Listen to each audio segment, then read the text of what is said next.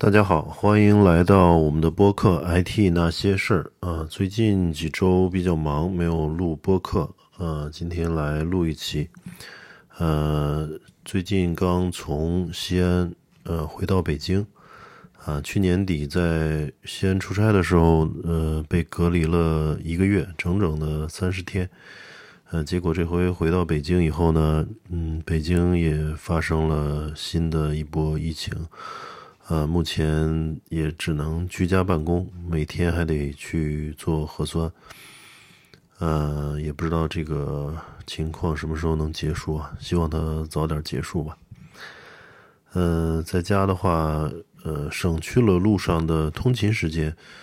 呃，也可以更多的去看一些书啊，还有这个，呃，看一些视频。呃，最近看这个亚马逊的。呃，贝索斯的一个传记，呃，中间看到一个，嗯，呃，熵增定律啊，就是这个熵是火字旁，一个商人的商，啊，熵增定律，这个不知道大家听过没有？我我当然我也写了一篇文章在，呃，微信公众号，呃，同名的微信公众号也叫 IT 那些事儿，啊，如果有兴趣的，可以在公众号里边看这篇文章。呃，我大概在呃这个音频号播客里面也讲一下，呃，这个呃清华大学的这个科学史系主任啊，叫吴国胜啊，他说的，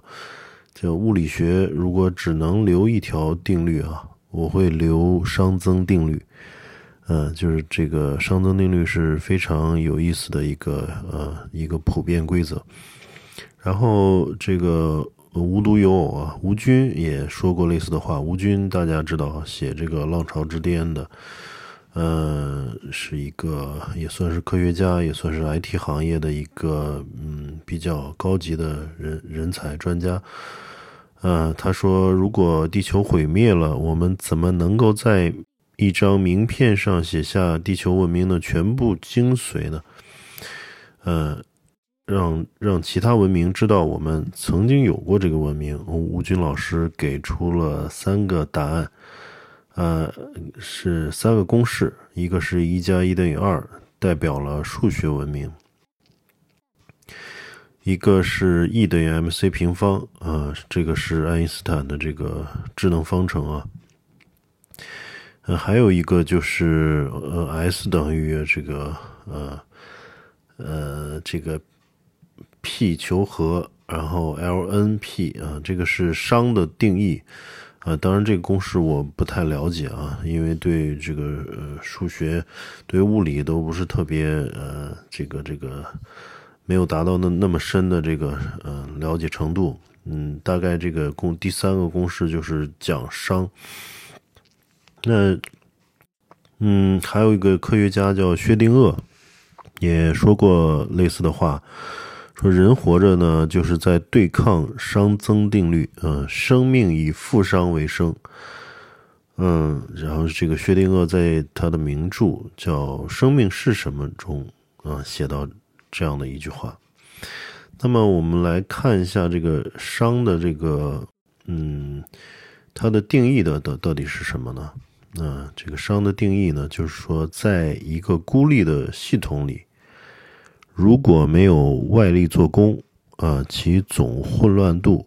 呃，混乱度就是熵，呃，会不断增大。那这里面有三个词非常重要啊，一个是孤立系统，一个是无外力做功，啊，一个是呃总混乱度就是熵。那我们来总结一下，就是生命的这个呃减熵的过程啊，实际上一直在。做两件事，嗯，一个是第一是努力保持保证这个能量的供给啊，就是不管是从化学作用到光合作用，还有人类的这个呼吸，嗯，实际上都是这个不同的植物啊，不同的呃，包括动物这个生物吧，都通过这种呃呃化学反应、光合光合作用啊等等，来提供能量去做减伤。然后第二呢，就是努力开放系统啊，这个细胞从无法移动到进化出游动能力、爬行能力、行走能力、飞行能力。嗯，它在不断的去拓拓展自己的这个疆域啊，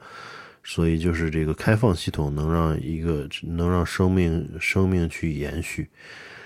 呃嗯，所以就是说，嗯嗯，这个非生命呢，比如物质啊，总是向着熵增演化。啊，这个举一些生活中的例子，就是呃，像屋子不收拾会乱，手机会越来越卡，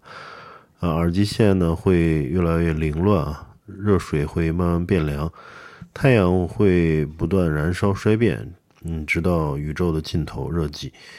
嗯，那生命与个人呢，嗯，举这个例子就是，嗯，比自律总是比懒散痛苦啊，放弃总是比坚持轻松。变坏呢，总是比变好容易。嗯，少有的人做能做到这个自我的呃这个管理，大多数人是作息不规律啊，饮食不规律啊，学习不规律。嗯嗯，再拿这个大公司的这个组织架构啊来形容，就是这个随着公司的越来越大，时间的这个。成立时间越来越长，那么呃，大公司架构会变得臃肿，员工会变得官僚化，整体的效率和创创新能力也会下降啊。那么呃，封闭的呃国家、封闭的公司啊、封闭的组织啊，慢慢的也会被淘汰。嗯，所以这些现象都可以用一个定律来呃解释，就是刚才说的这个熵熵增定律。嗯，他的意思就是说，事物总是向熵增的方向发展，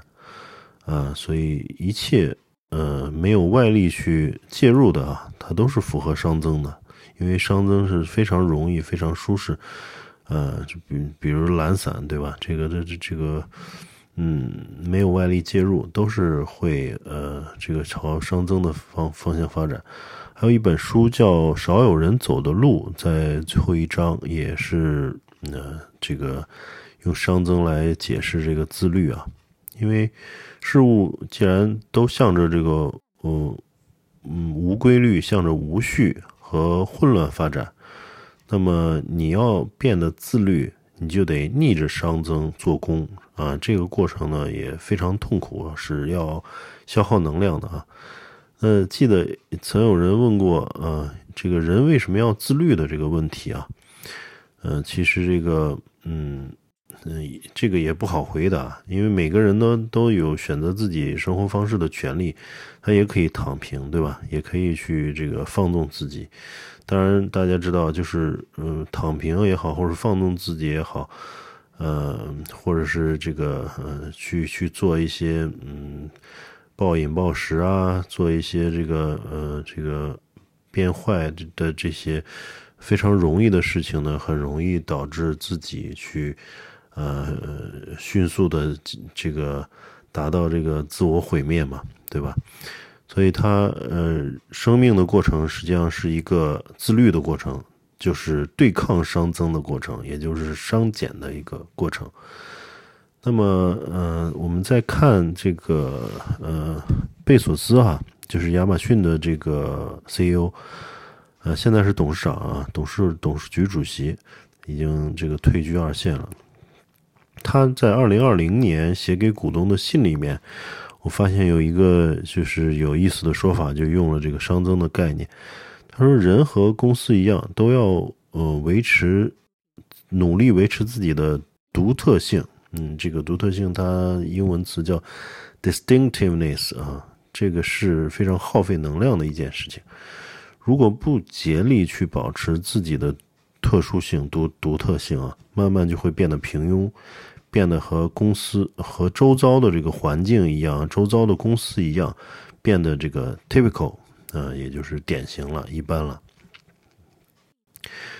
嗯，这个也是一个很很好的对抗熵增例子，就是意思要他动员全公司的人都要去，呃，用一一一一些这个领导力的准则来去。避免公司变得平庸啊，这个实际上是就是说鼓励大家去，呃，发挥自己的能量，然后去呃整个公司调动整个公司来去对抗这种呃组织的熵增。那人呢，包括很多动物啊，也其实是通过食物提供能量，啊，可以保持自己的自身机体的温度略高于环境温度。而热力学第二定律说，呃，热量总是由高温传导到低温，啊，这个是一个常识啊。人如果停止新陈代谢，最终将与环境同温，啊，人人死的时候就是最终是身体会会跟。环境同温，也就是说，人体是一个巨大的化学反应库。那么，生命的代谢过程建立在生物化学反应的基础上。那从某种角度来讲呢，生命的意义呢，就在于具有抵抗自身熵增的能力，啊，也就是呃，具有熵减的能力。嗯，当然，抵抗熵增只能是减缓这个过程啊。因为熵增有它的必然性，啊，生命体不断的从有序走向无序，最后不可逆的走向呃老化和死亡，这个是一个一个嗯必然啊。那就像一个公司，嗯，百年老店已经很不易了啊，这个阿里巴巴的这个。马云也说了，希望阿里存续一百零二年啊，这个已经是非常了不起的雄心壮志啊。回看历史啊，中国各个朝代实际上也是一个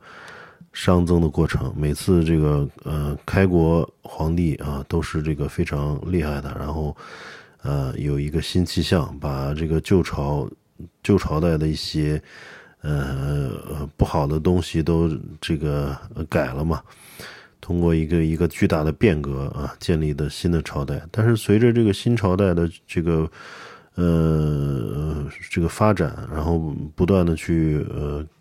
换新的这个皇帝，然后随着他的这个呃能力、威信方方面面，还有社会积累的这些矛盾又逐渐增加，那又出现这个熵增的情况，最后免不了又又又又经历一个。改朝换代的这个这个呃呃必然性，嗯，所以其实现在的呃政治制度啊，各种这个研究政政治学的，其实也在考虑，也在这天天研究的就是这怎么去对抗熵增的这个问题啊。现在无论是这个所谓的这个民民主啊，所谓的这些政治制度啊，啊，嗯，也也其实也都是在呃。保持自己的一个进化性，然后让自己的制度能够去不断的进化，不断的进，呃，不断的去抵抗这种熵增。那么，关注环保的，嗯，大家也可以看到，就全球气候变暖啊，巴黎，包括巴黎协定啊，还有这个碳中和，实际上也是在谈论地球熵增的问题啊。如果人类能把排放降下来，呃，机机构们呢，都大公司们都能实现碳中和，那地球这个熵增的过程就会极大的减慢。呃，贝索斯的意思也很明白啊，就是要用亚马逊的这个领导力准则，加上强大有效的执行力，去对抗这种熵增，让亚马逊保持自己的独特性，避免变得平庸，啊，这样才能维系住一个。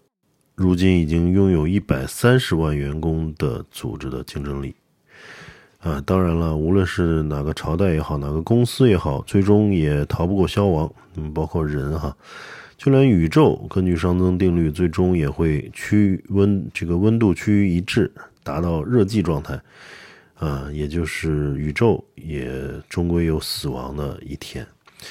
嗯，如果呢一切都会消亡，那我们存在的意义又如何呢？